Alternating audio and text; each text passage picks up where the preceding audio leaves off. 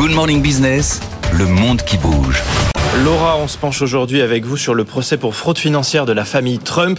Procès qui menace l'empire immobilier. Euh, la famille a commencé à témoigner. Ça se passait hier. Oui, c'est Donald Trump Jr., le fils aîné du milliardaire, qui a inauguré le défilé. Il a dû expliquer son rôle au sein de la Trump Organization. Depuis que son père est entré à la Maison-Blanche, il co-dirige cette société qui gère des gratte-ciel, des hôtels de luxe et des golfs dans le monde entier. Pour rappel, on reproche au Trump d'avoir gonflé les actifs du groupe de plusieurs milliards de dollars dans les années 2010, ce qui aurait permis de décrocher de meilleurs prêts des banques et des conditions d'assurance plus favorables. Alors quel est l'axe de défense? Donald Trump Jr. s'est présenté comme peu familier des calculs comptables. Il dit avoir fait confiance au cabinet. Les comptables ont travaillé dessus. C'est pour ça qu'on les paie. C'est la même ligne de défense en fait hein, depuis le début du procès avec les avocats qui affirment qu'il n'y a pas de valeur objective dans l'immobilier. Les estimations ne sont pas conçues pour être absolues. Je cite, les banques n'y auraient rien perdu. Écoutez Donald Trump père à l'ouverture du procès le mois dernier.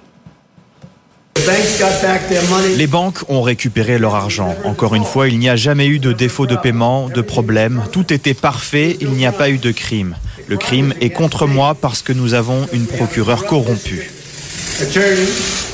Bon, bah, ça c'est la version Trump, son cloche différent des experts hein, qui sont intervenus. Oui, le patron d'une banque d'investissement a été appelé à la barre en tant qu'expert. Il réfute, selon lui, les banques prêteuses auraient fixé des taux d'intérêt plus élevés si les actifs n'avaient pas été gonflés. Quatre prêts ont été passés en revue, un golf, deux hôtels et la Trump Tower entre 2014 et aujourd'hui. Le manque à gagner pour les banques grimpe à 168 millions de dollars. L'affaire semble mal embarquée puisque le juge accable Donald Trump en amont du procès. Il a déjà donné raison à la procureure. Que risque Donald Trump lui-même déjà? Alors, contrairement aux quatre procès au pénal qui l'attendent, un procès sur les versements à l'actrice Stormy Daniels ou l'attaque du Capitole, le procès est civil, donc pas de peine de prison encourue. Mais au-delà des pénalités de centaines de millions de dollars, la famille pourrait perdre le contrôle de son empire dans l'État où elle est jugée, celui de New York. Elle pourrait devoir céder des propriétés comme la Trump Tower, par exemple. En fait, c'est toute l'image que s'est bâtie Donald Trump qui est attaqué.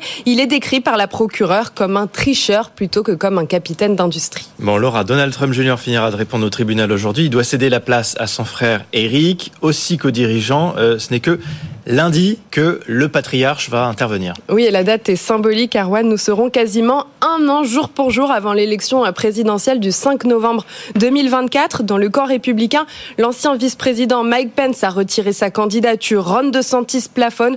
Donald Trump reste hmm. donc archi favori pour la primaire avec plus de 60% des intentions de vote. Procédure en destitution, attaque contre le Congrès, déclaration fiscale douteuse. Trump semble survivre à tout, mais face au duel qui s'achemine avec Joe Biden. Trump doit quand même tout tenter de minimiser les effets de ces procès en série, puisque selon les derniers sondages, il est à quasi-égalité avec Joe Biden, qui lui, on le sait, fait face à des critiques sur son âge.